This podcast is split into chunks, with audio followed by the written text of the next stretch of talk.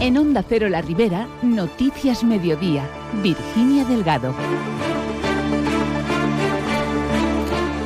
Muy buenas tardes. El problema de la sobrepoblación de jabalíes se extiende en la comarca. La última localidad que ha denunciado la situación es Albalat de la Ribera. Enseguida les damos más detalles. Por otro lado, en clave económica, Alcira triplicará este 2024 las inversiones en las áreas industriales, llegando a los 700.000 euros. Peticiones para eliminar un punto negro en Castelló y detenciones por robo son noticia este martes. Les contamos todo hasta las 2 menos 10 de la tarde. Comenzamos.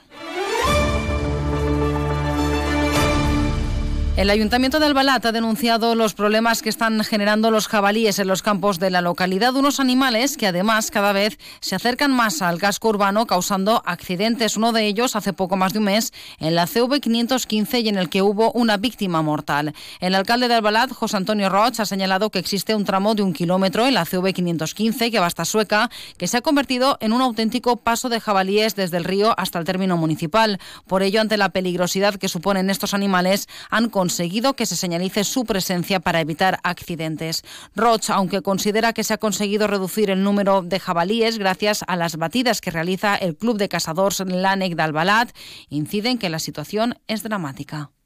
També el problema principal que tenim és en la CV 515. N'hi ha un tram d'un quilòmetre de llargària que la veritat és un autèntic pas dels porcs senglars que van des del riu cap a dins el terme i el problema que tenim ahir és que n'hi ha nombrosos accidents i a veure si a través de les batudes que estem fent aconseguim reduir la població de porcs senglars que la veritat és, és un drama que pense que està generalitzant-se ja en tots els termes i pràcticament és que es tenim ja quasi en el casc urbà. El Club de Cazadores Danek de de la Ribera ha realizado seis batidas desde el pasado mes de diciembre de las siete programadas. La última tuvo lugar el pasado domingo, en la que se abatieron cuatro piezas y la próxima este sábado 24 de febrero. Durante las mismas no se permite la circulación de viandantes, bicicletas o motos por los tramos indicados para garantizar la seguridad ante la posible huida de estos animales. El Ayuntamiento de Alcira ha solicitado un total de 700.000 euros de inversión en las áreas industriales del Pla, Materna, Carretera de Albalat y Mercado de Abastos, triplicando así el esfuerzo inversor respecto al año pasado. Así lo ha destacado el alcalde de la ciudad, Alfonso Domínguez, durante la inauguración de la Semana de la Economía de Alcira. Des de setembre, Alcira forma part de la xarxa de municipis industrials de la Comunitat Valenciana. Per això hem demanat quasi 700.000 euros d'inversió en les àrees industrials del Pla, Materna, Carretera del Balat o Mercat d'Abastos, triplicant l'esforç d'inversió respecte a l'any passat, per exemple, i enfocar les inversions en aspectes que serveixen per avançar en clau d'esta sostenibilitat, com ara la transició digital, l'eficiència energètica o la mobilitat sostenible.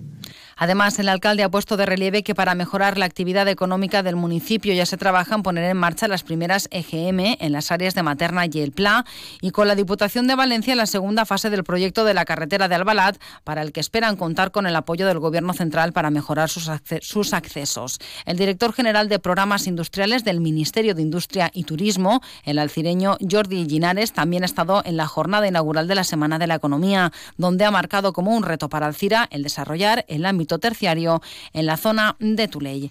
Y seguimos en Alcira, donde esta mañana se ha producido sobre las 10 menos cuarto un incendio de vegetación por la zona próxima al recinto ferial, donde se han movilizado bomberos del Parque de Alcira, un coordinador forestal del consorcio y unidades de bomberos forestales de la Generalitat. Se han visto afectados unos 100 metros lineales de cañas y algunos árboles de los campos contiguos. Las obras de la rotonda en el cruce entre la CV 560 entre Cárcer y el Camino de Santana en Castelló podrían comenzar a principios de 2025. Orte Gómez, alcaldesa de Castelló, se ha reunido con la diputada de Carreteras e Infraestructuras, Remé Mazzolari, para solicitar que se retome este proyecto que ya estaba redactado. Gómez ha manifestado su satisfacción por este encuentro, pues se ha acordado que el ayuntamiento, para acelerar los trámites, gestione las expropiaciones que deban realizarse a través de un convenio con la Diputación de Valencia. Este modo, las obras podrán comenzar en un año. que és un punt negre, n'hi ha molt, molts accidents i bueno, és, és molt perillós. El que ens han demanat és que assumim la gestió dels expedients per a expropiar els terrenys amb un conveni en la Diputació per a fer el pagament d'aquests terrenys, avançar nosaltres la feina i una vegada estiga tota aquesta feina feta, eh, Diputació començarà a licitar i segons la diputada de Carreteres, a principis del 2025 començarien les obres. Orte Gómez ha recalcado la necesidad urgente de este proyecto para eliminar este punto negro y mejorar la seguridad viaria en esta zona tan transitada por la ciudadanía de Castelló. Y de Castelló nos vamos hasta la Alcudia, donde ya han finalizado las obras del pabellón polideportivo municipal. Se trata de una obra largamente esperada por todas las entidades deportivas que utilizan estas instalaciones municipales, dado que las filtraciones los días de lluvia les causaban graves problemas durante los entrenamientos y partidos. La actuación principalmente ha consistido en la sustitución del techo por uno nuevo y con mejor aislamiento térmico, térmico y la sustitución de la estructura existente por unas nuevas adecuadas a la normativa vigente estructural y de protección contra incendios. También se ha actuado en el interior del pabellón. El alcalde de la Alcudia, Andreu Salom, ha anunciado una segunda fase para mejorar la acústica de este edificio. L'obra va vindre motivada per l'estat deficient que presentava la impermeabilització del pavelló, en contínues filtracions que dificultaven la pràctica esportiva i afectaven eh, a les instal·lacions. A més, la coberta antiga presentava un escàs aïllament tèrmic, especialment en estiu. Tracta d'una obra llarguíssimament esperada. Està prevista una segona fase en la qual es procedirà a la instal·lació d'un panell fonoabsorbent amb el qual la reverberació pròpia d'un espai tan gran es reduirà al mínim i les El precio total de la ejecución de las obras ha superado los 291.000 euros. Por último, en la Alcudia, la policía local ha detenido a una persona por un presunto delito de robo con violencia e intimidación. Y también en página de sucesos, la Guardia Civil de Valencia investiga a dos hermanas por el robo de joyas sustraídas a ancianas por valor de 6.000 euros en Cullera. Las investigadas aprovechaban la relación de confianza con las perjudicadas. Una de ellas realizaba tareas de limpieza en casa de una de las víctimas para la sustracción de las joyas que posteriormente llevaban a comercios de compraventa de oro para su fundición. Tras el registro practicado en el domicilio de una de las investigadas, los agentes han recuperado parte de las joyas sustraídas que todavía no habían sido vendidas y han sido devueltas a su propietaria. A las dos hermanas de 48 y 49 años y de nacionalidad española se les atribuye un delito de hurto y otro de apropiación indebida. Y ya que hablamos de sucesos, en Almusafes las autoridades policiales han informado que desde hace unos días se están produciendo robos por el método conocido como mimo abrazos, tanto en la localidad como en las poblaciones vecinas. Unas mujeres del este se acercan a personas de edad avanzada con cualquier pretexto y las abrazan con el objetivo de robarles las joyas. La policía local ha solicitado la colaboración ciudadana para localizar a las personas autoras de estos robos.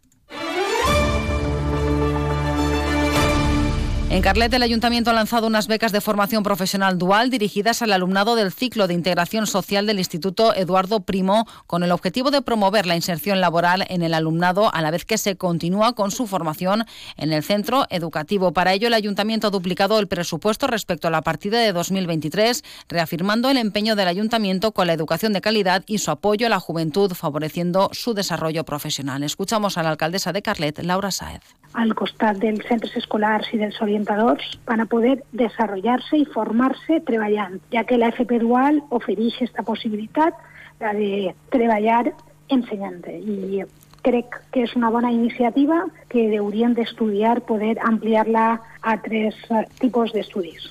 En clave política, el PP de Cullera ha denunciado el mal estado en el que a su juicio se encuentra la ciudad, con zonas en estado total de abandono y completamente sucias por parte del ayuntamiento, pese a que dicen sus residentes contribuyen y pagan sus impuestos. Escuchamos a la portavoz del PP, Gemma Part. Sols es preocupa per eixir bé en la foto, però seguim sense solucions ni interès per a solucionar-ho per part de l'alcalde Jordi Mayor i el regidor responsable Salvador Tortajada. Des del Partit Popular de Cullera pensem que ja hi ha prou. El nostre municipi no mereix el lamentable estat de brutícia en què es troba. De forma más breve les contamos que las estaciones de tren de Algemesí, Alzira y Sueca contarán con un nuevo sistema de control de acceso con el que se podrá pagar directamente los billetes sencillos en los tornos a través de tarjeta bancaria sin contacto con el sistema tarifario que corresponda en cada caso. Se trata de una medida en la que Renfe invierte 1,3 millones de euros para mejorar los equipamientos de control de acceso inteligente a la red de cercanías, una actuación que cuenta con fondos de la Unión Europea Next Generation. Y contarles que en Carlet se puede hoy donar sangre en el Instituto Eduardo Primo desde las 4 hasta las 8 de la tarde. Además, a las cinco y media en Algemesí tendrá lugar la presentación de Ecovidrio y el, el ayuntamiento que van a plantar árboles con los casales falleros tras ganar la localidad. La campaña La Planta Verde, como les decimos, será a las cinco y media y contará con eh, la presencia del alcalde. Nada más, les dejamos ahora con noticias de la comunidad valenciana. Buenas tardes.